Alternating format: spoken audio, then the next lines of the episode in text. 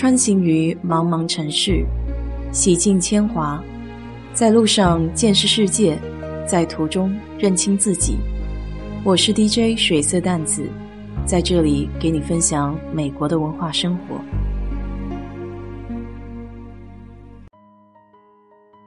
每年一月份的时候，办公室公共区域的咖啡桌上，总会放着一个新奥尔良同事带来的国王蛋糕，他们叫 King Cake。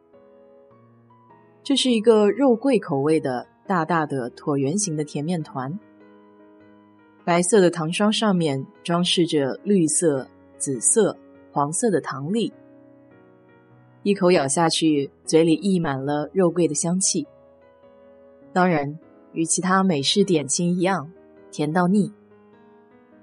最有意思的不是这个蛋糕的外貌和口味，而是蛋糕中间有一个粉色塑料的小婴儿。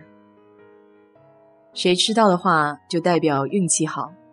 下一个聚会的时候，这个运气好的人得将国王蛋糕给传递下去，有点像我们中国过年吃饺子放硬币的感觉。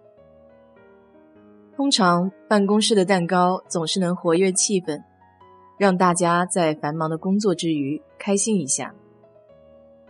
不过，光是吃还不过瘾，得了解一下这个国王蛋糕到底是在庆祝什么吧。这就得从新奥尔良的历史说起了。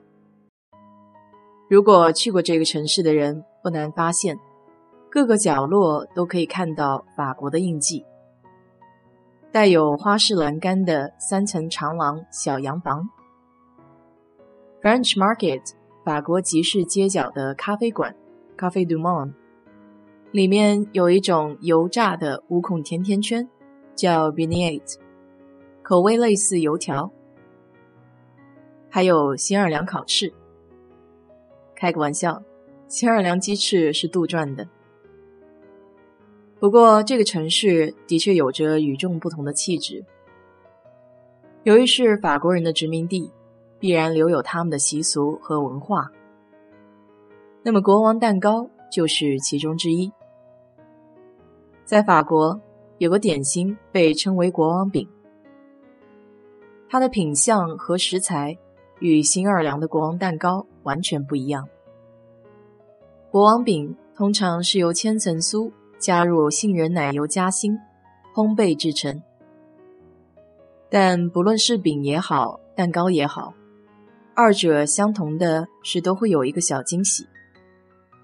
国王饼最早起源于古罗马时期的农神节，在每年十二月底到节日的期间。罗马各个阶层，包括奴隶，都可以参与庆祝。在节日开始或结束的时候举行的宴会上，每个大家族都会在糕点里放置蚕豆，来决定一日王，或者叫农神王子。当选者可以在一天之内对他的主人发号施令，这也算是一种增进主奴感情的手段。并且他们相信，在农神日期间，人们可以通过更换身份而避祸。后来到十八世纪末，法国人就用小瓷人替代了蚕豆，这也是国王蛋糕里小婴儿的前身。在天主教的日历上，圣诞节后的第十二天是东方三贤士拜访伯利恒小耶稣的日期。这是耶稣降生为人后首次显露给外邦人。东方三贤士精通天文学和占星术，他们看见伯利恒方向的天空上有一颗非常闪耀的大星，于是就跟随他来到了耶稣的出生地。他们带来了黄金、乳香和墨药，每人献上了一份贺礼。因此，俗称为东方三贤士。于是，一月六日这一天就有了好几个名字：主显节、第十二夜，或是国王日。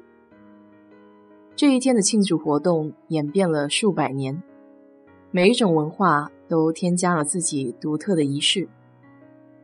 比如在墨西哥，一月五号的黄昏，装扮好的三贤士会分发玩具给小孩子。派对的高潮在第二天，大家会分吃一个圆形的饼。有人发现自己的饼里有个代表婴孩耶稣的小玩偶。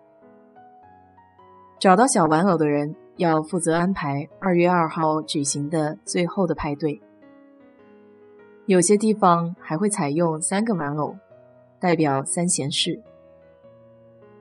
再比如在拉丁美洲，三贤士则彻底取代了圣诞老人。不过和其他国家一样。父母会把玩具藏在家里的某个地方，然后让孩子在十二月二十六号的早上把它们都找出来，就像这些玩具是三贤士送给他们似的。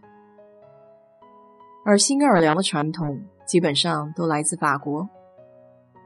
这个国王蛋糕的习俗开始于一八七零年，蛋糕呈椭圆形，象征着信仰的统一。上面点缀着传统狂欢节颜色的糖粒，也有不同的含义。紫色代表正义，绿色代表信仰，金色代表力量。这样通篇看下来，这个蛋糕的寓意还真是不简单。在这里也顺便祝你下次有机会品尝国王蛋糕的时候，可以吃到小娃娃，这样全年都有好运气。好了，今天就给你聊到这里。如果你对这期节目感兴趣的话，欢迎在我的评论区留言，谢谢。